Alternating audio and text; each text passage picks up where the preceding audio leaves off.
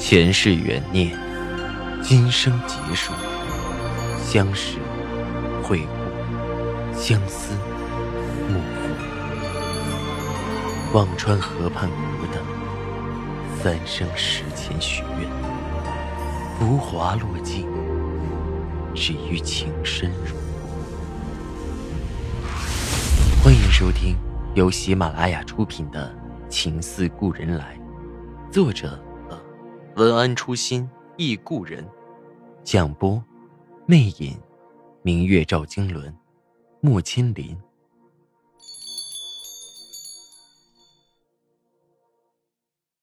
第十七集。第二天，徐云和钟平他们还要留在南京玩两天，单子谈成了，又恰逢周末，自然无可厚非。我和小李一起坐飞机赶回去了。青莲埋怨我，也不陪我逛逛。我蹩脚的找着各种借口，连天气热起痱子这种烂借口都用上了，几乎落荒而逃，滚回了北京。上午，赵以静给我短信，准备一下去中山。昨晚和他随口说了句。趁着周末能去中山玩玩就好了，没想到他会当真。可现在我已经登机，准备关机了。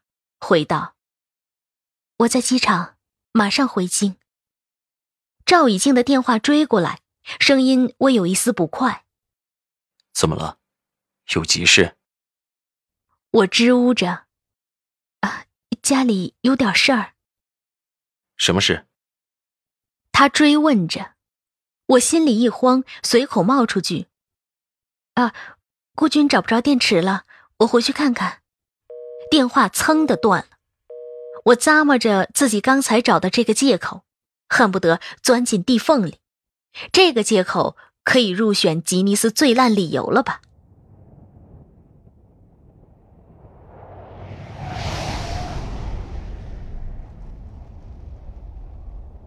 人到了家里，心却留在南京，整个人心不在焉的。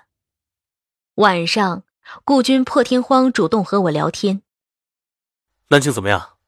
好玩吗？我本不想和他多说，但看着婆婆和顾源也饶有兴趣，只好大致讲了讲谈判、秦淮河什么的。大家听得一乐，只有顾军始终是若有所思的表情。吃过饭，我上了 QQ，看到青莲的空间照片下午更新了，点开一看，中山的钟灵毓秀真的很刺眼，我匆匆扫了几眼，扔下手机。看过黄金档剧场，婆婆和顾源回到了次卧，我把暖暖哄睡后去洗澡。本来在书房的顾军忽然破门而入，你干什么？我忙捂着脖子和胸口，顾军反手把卫生间的门锁上，走到我身边，用力把我的手掰下来。身上的痕迹淡了一些，上面还糊着沐浴液的泡泡，看不真切。顾军眯着眼看着我道：“你昨晚说和青莲在一起，为什么我今天问他的时候，他支支吾吾的说不清？”无聊。我冷笑一声。青阳忙着和赵以静逛中山，哪有兴趣和他讲话？也许人家不方便和你聊天。瞟了他一眼，难得你这么关心我。顾军略微思索了一下，看着我道：“洋洋，你现在变化真大。”我淡淡道：“ 是吗？”你身上有种怪怪的感觉。顾军伸手捏着我的肩膀，双眸有似我从没见过的慌乱。可别做对不起我的事儿。我用力把他的手挣脱开。你有资格管我吗？顾军用力压上我，愤愤的道：“我是你的丈夫，当然有资格。”说着，手在我的身上胡乱的抚摸着。他已经几个月没有碰我了，如今触到他的手，竟觉得陌生的反胃。我拼命推开他，裹着衣服冲出了卫生间。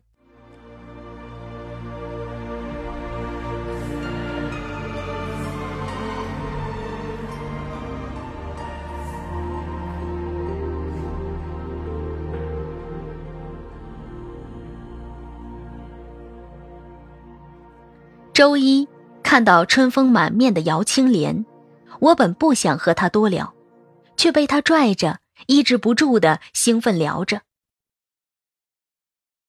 原来这赵以静的关系很广呢，有人专门带着我们在景区里转呢，走的路线一般的游人都不让走呢。哼，阶级特权就是爽。青莲说的一脸神采，我极力抑制着心痛。啊，那很好啊，不想再追问下去。青莲仍然在讲着：“哎，有段路还挺陡的，我都怕自己摔下来，还好他抓着我的手。”我不由得攥紧了拳头，指甲紧紧嵌在了掌心，内里。也曾经被同一个男人牵过，我忽然觉得有点恶心，忍不住道：“加油，赵太太指日可待。”哦，我还有个单子要去跟一下。说完，匆匆走开。回去正好有几个单子要找赵以静签字，以前都是我亲自拿给他看，因为有的明细还需要解释一下。但那天，我不想见他，索性交给了连小茹代劳。下午，连小茹电话过来，赵总找你，又提醒我，老大很生气，你当心点。我咬咬牙，硬着头皮走进赵以静的办公室。你现在谱大了，连报价都不亲自来了。赵以静斜睨着我。猛地把手里的单子掷到桌子上，声色俱厉。这个单，你不懂加配额的钱吗？你去买配额给我。因为丝绸的出口贸易受到出口国家的配额，也就是额度限制，每年可以卖出的数量是有限的。如果想多余额度去卖的话，就要和大的贸易公司买他们用不了的配额，所以报价里。要把这部分购买配额的成本算进去，我心神不宁的把这个给忘了，这下被他逮个正着，正言厉色的让我喘不上气，只觉得脑袋嗡嗡作响。不要工作的时候三心二意，整天想着找电池一类的破事。赵以静的语气没那么激烈了，转而沉闷。我咬唇不吭声，眼圈有点湿润。委屈了，赵以静看我颓靡的样子，火又来了。你有什么委屈？我才……他似乎要爆发，却又戛然而止。算了，出去。你才，你才是美的冒泡，温香软玉陪着游中山。我竭力平静道：“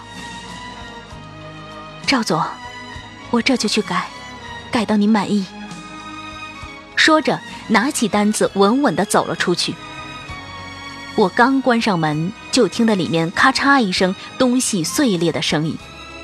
旁边连小茹冲着我嘴巴张的老大：“宋姐，你牛！哎，我跟了老大三年，没见他发过火，还是这么大的火。”我苦笑着，抽抽嘴角，离开。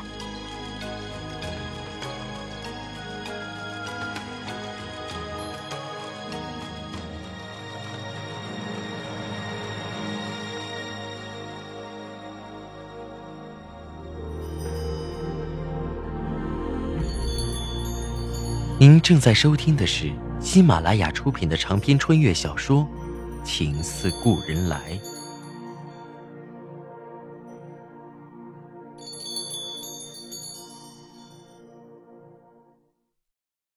赵以静变得越来越难伺候，连续几天，每次送进去的单子，不是这里不对，就是那里不好。大部分都是没什么问题，纯属挑剔的鸡毛蒜皮，以至于很多单子的进度都受到了影响。先前事业上的起步带来的欢快，很快被愁眉不展替代。部门例会上，肖斌重新调整了工作。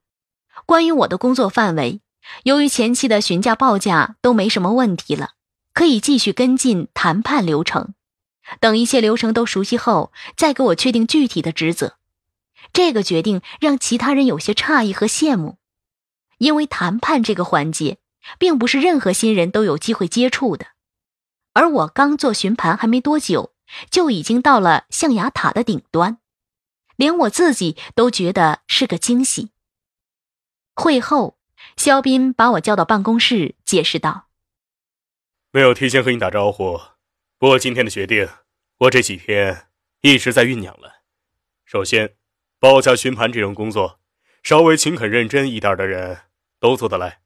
你继续做下去，有点浪费了。这个理由让我心里暖暖的舒爽。肖斌的话总是给人一种如沐春风的温和。第二呢，我这里最近有几个单子要谈，也缺个细心的整理数据的助手。你也知道，谈判桌上一个数据也许就决定成败。我的脑子也不是一个硬盘。想起钟平对赵以静一个硬盘的评价，我的心微微跳了一下。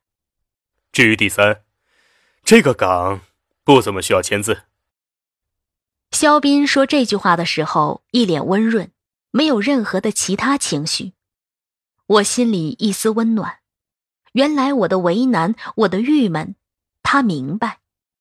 我不禁唇角上扬，信心满满的看着他。肖斌浅浅笑了，看，笑笑多好。人在职场上总会遇到几个贵人，以前是老邓，现在是肖斌，想想也是很奇妙的缘分。男人也有种贱性，便是贪婪。得不到的永远是最好的。从南京回来后，顾军的态度简直是一百八十度大转弯，一改之前对我的冷漠隔膜，变得格外泼骂。每天都会问我的日程、工作干了什么、和谁接触，连顾源都听不下去，开玩笑道：“哥，嫂子虽然漂亮，也用不着看这么紧吧？”顾军听到“漂亮”两字。细细打量我一番，声音怪怪的。最近的气色是不错。我听得心烦，也不接茬。有时从卫生间出来，会发现顾军正在摆弄我的手机。看我出来盯着他，他也毫无愧色。我在关心你，洋洋。现在短信诈骗很多。我冷笑一声。顾军的特点就是。永远以为别人的智商只有零。好在我和赵以静电话很少，短信也只有几条，都被我看过后删除了。顾军也没看出什么端倪。顾军还会搞突然袭击，有时下班刚出公司，就会看到他的车停在门口。青莲有次看到了，疑惑的问我：“他？”这是要回头的迹象吗？我无奈的叹口气，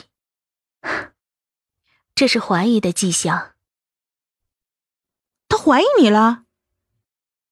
青莲冷笑道：“哼，他也有今天呐！他不是爱那个剑三爱的死去活来的吗？怎么又对你上心了？那个剑三儿和他还有来往吗？”我想了想。只能回答，不知道。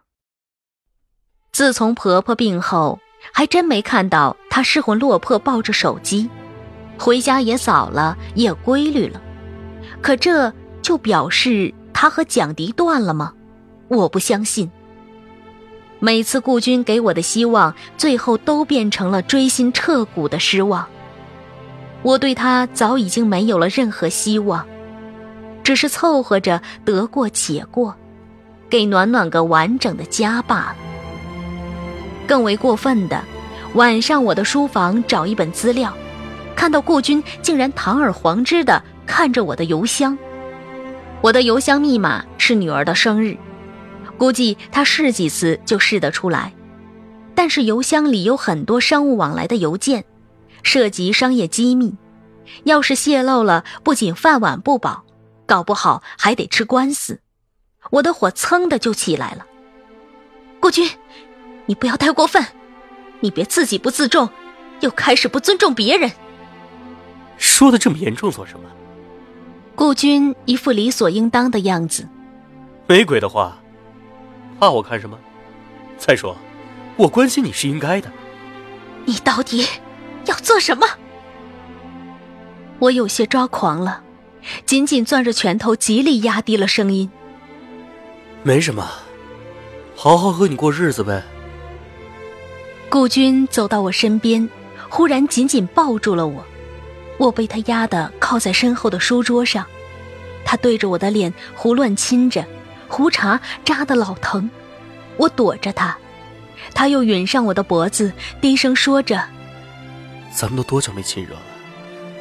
就在这儿吧，家里现在人多，真是不方便。”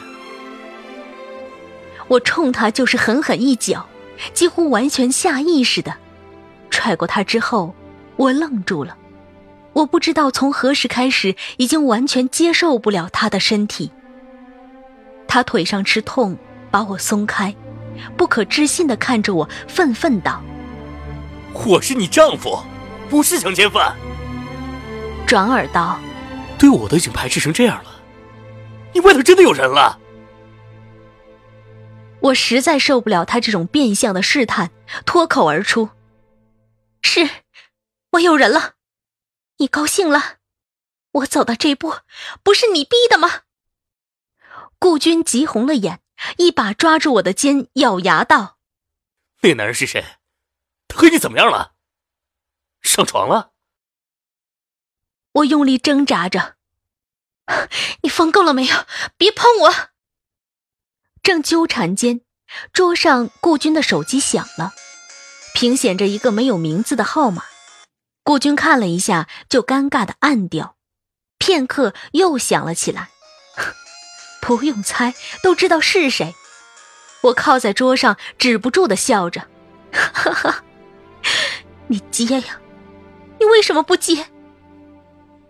当背叛遇到背叛，没有报复的快感，没有解脱的释怀，有的依然是心痛。心痛自己一手经营起来的婚姻，为什么走到了现在这么肮脏的地步？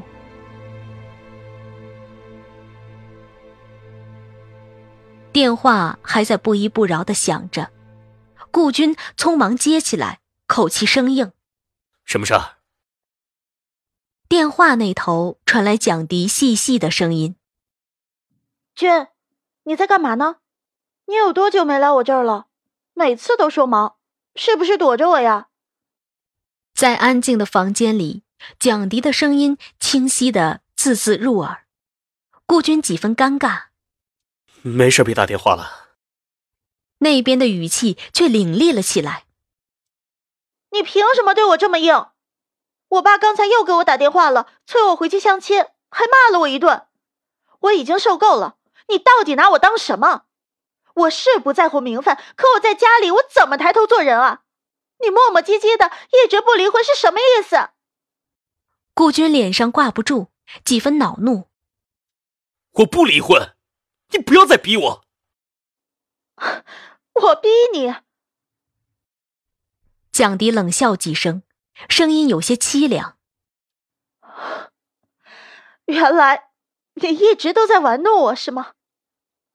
就从没打算对我负责，是不是？你就从来没有对我用过心，是不是？你只是拿我做你的黄脸婆的代替品，是不是？顾军抬眸看了看我变得铁青的脸，不觉声音急躁了些。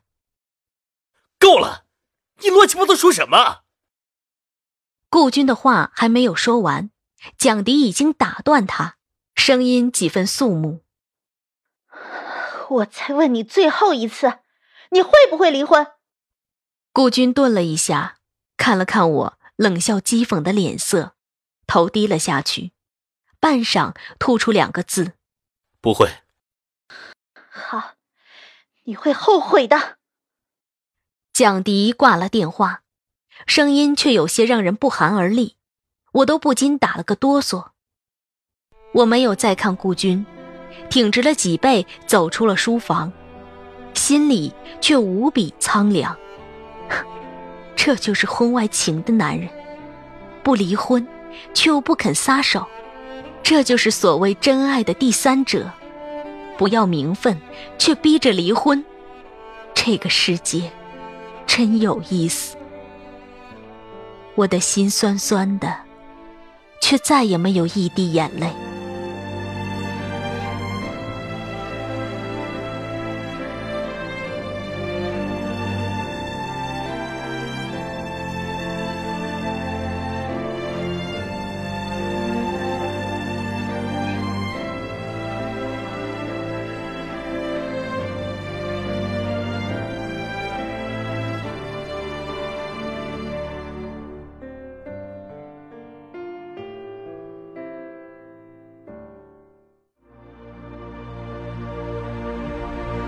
听众朋友，您刚刚收听到的是喜马拉雅出品的长篇穿越小说《情似故人来》，作者文安初心忆故人，播讲魅影，明月照经纶，莫千林。